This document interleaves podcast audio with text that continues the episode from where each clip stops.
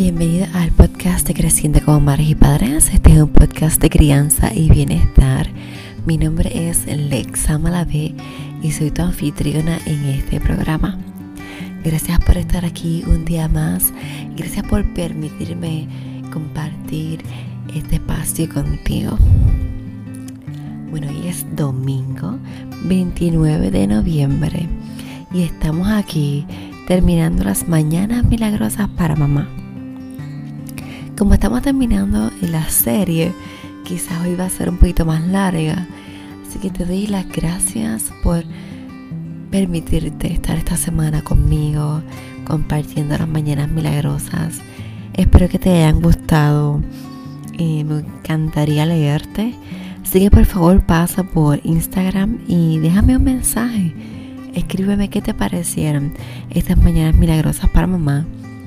Igual me encantaría que me dejes la valoración de 5 estrellas en iTunes para saber que te gustó y también para que otras mamás puedan beneficiarse de el contenido de este podcast.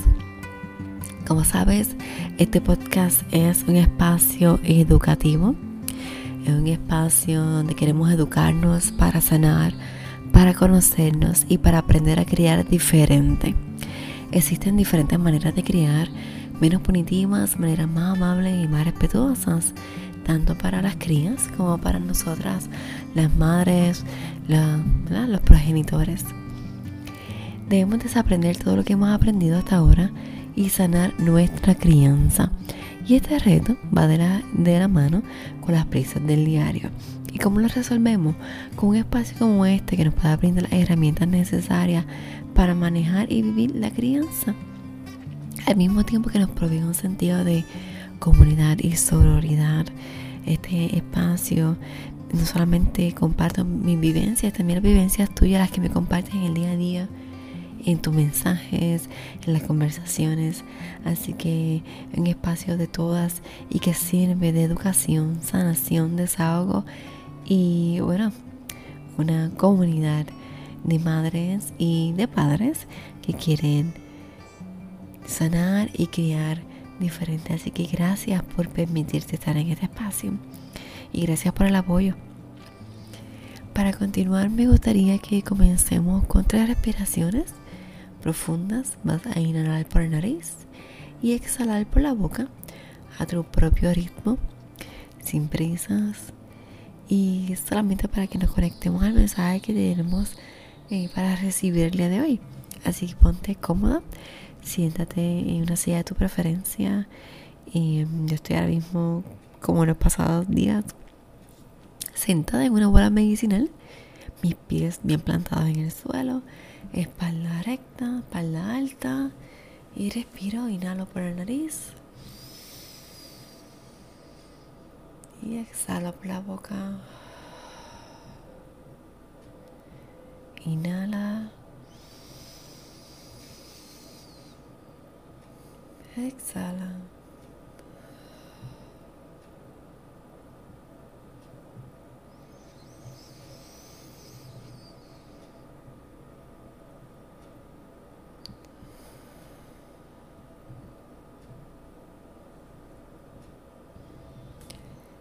abriendo los ojos poco a poco, según lo necesites. Lentamente vas moviéndote igual, según lo vayas necesitando, para comenzar aquí y estar presentes. Bueno, y este último mensaje de las mañanas milagrosas para mamá, eh, vengo a decirte que el amor es medicina. ¿Tú sabías que eso es cierto? Así como la risa y, es medicina también, según te comenté el otro día en el mensaje de Diviértete. Patch Adams utilizaba la risa para curar, para sanar. Así también es el amor. El amor es medicina. El amor lo cura todo. ¿Te recuerda? Vamos a pensar. ¿Estás haciendo algo tu hija se cae, le pasa cualquier cosa, un mini accidente, y va donde ti y te lo comenta. se pinchó un dedo, se raspó. Y tú le das un besito, la miras, sonríes. Y ya, se sanó. Eso es amor.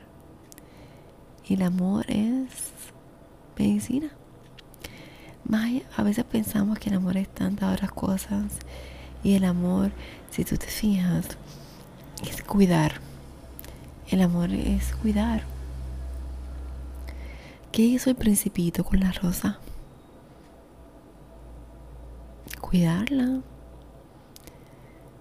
Le dio alimento, la protegió. Eso es cuidarla.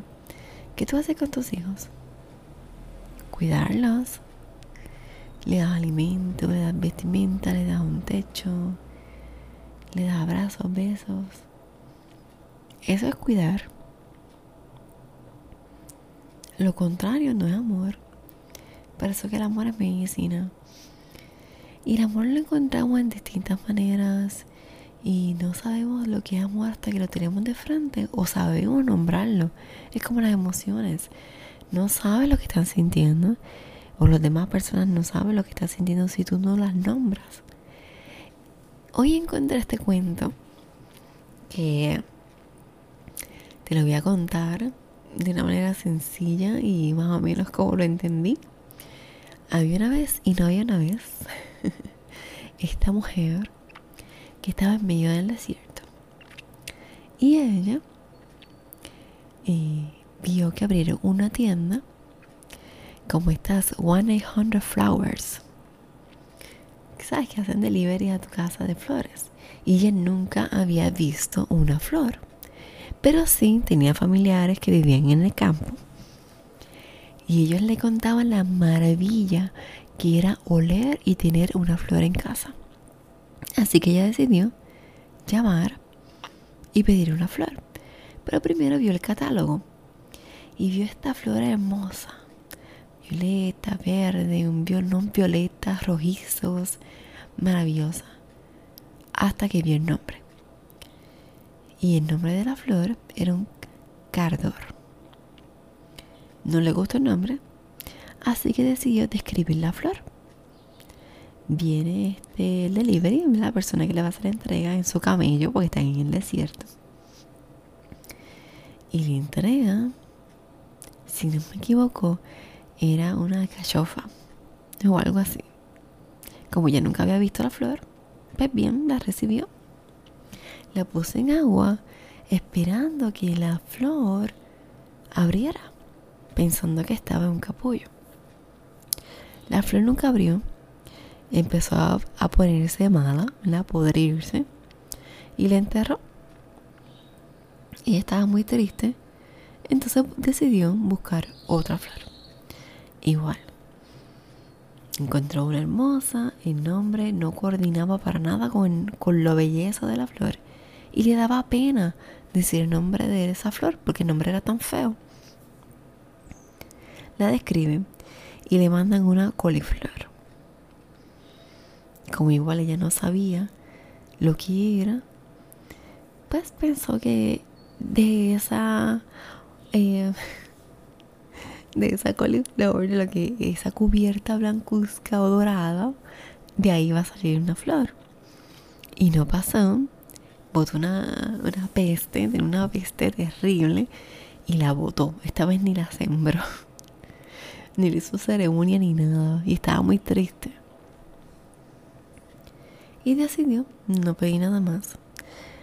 Y el muchacho del delivery de la entrega estuvo pasando por su casa un día y decidió darle una flor. Porque hacía tiempo que no le llevaba nada. Hace tiempo que ya no pedía nada. Cuando ella la vio, ella la olió y con ese olor supo que no eran dos, sino eran una sola. El olor era tan em, de tanta conexión, ya pudo conectar con esa flor que ahí entonces descubrió lo que era una verdadera flor. Pues eso pasa con el amor.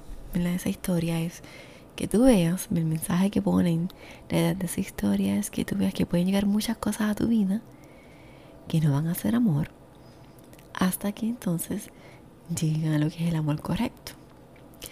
Sin embargo, yo le doy otro significado. Porque todo pudo haber sido amor. Todo estuvo ahí, de una manera le entregó algo. Y ella lo cuidó, así que ella también dio su amor. Lo que pasa es que recibió quizás el regalo de amor equivocado porque no lo supo nombrar. Y iba con el lenguaje del amor. ¿Recuerdas que hace unos días, antes de empezar Mañana Milagrosa, los viernes estábamos discutiendo los cinco lenguajes del amor? Y si tú no sabes nombrar lo que para ti es amor, cómo quieres que te cuiden, cómo quieres, eh, qué significa el amor para ti, no lo vas a recibir. O no vas a saber que realmente tienes amor. Si ella en vez de haber echado en agua esas verduras, hortalizas, no sé, la hubiese sembrado se lo hubiese preparado en comida, hubiese recibido otro tipo de amor pero ella no sabía lo que era porque no lo supo nombrar, así que recibió algo distinto y lo cuidó de manera distinta.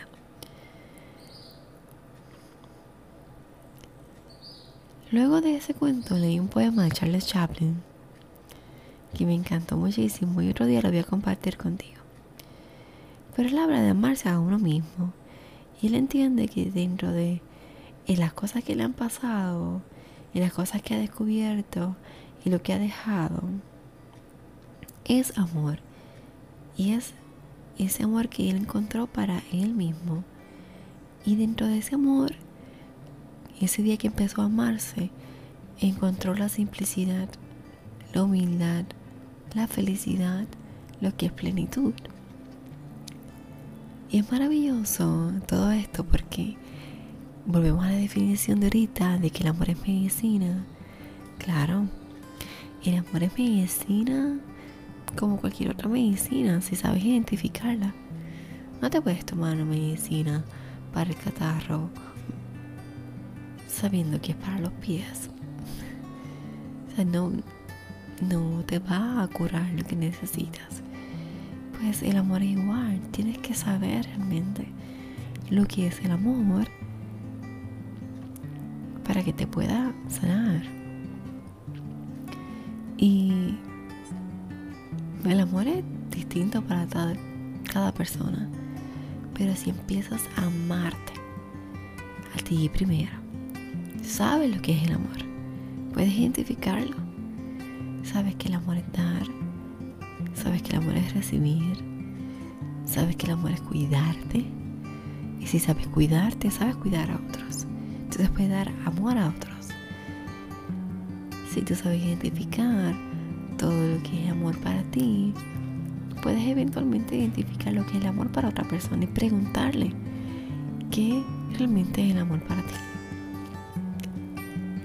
Así que comunícate contigo, conecta contigo para conectar con otros. Y eso es amor. El amor es cuidado, el amor es conexión, el amor es comunicación. El amor es sanación. El amor es medicina. Cuéntame cuál es el significado para ti del amor.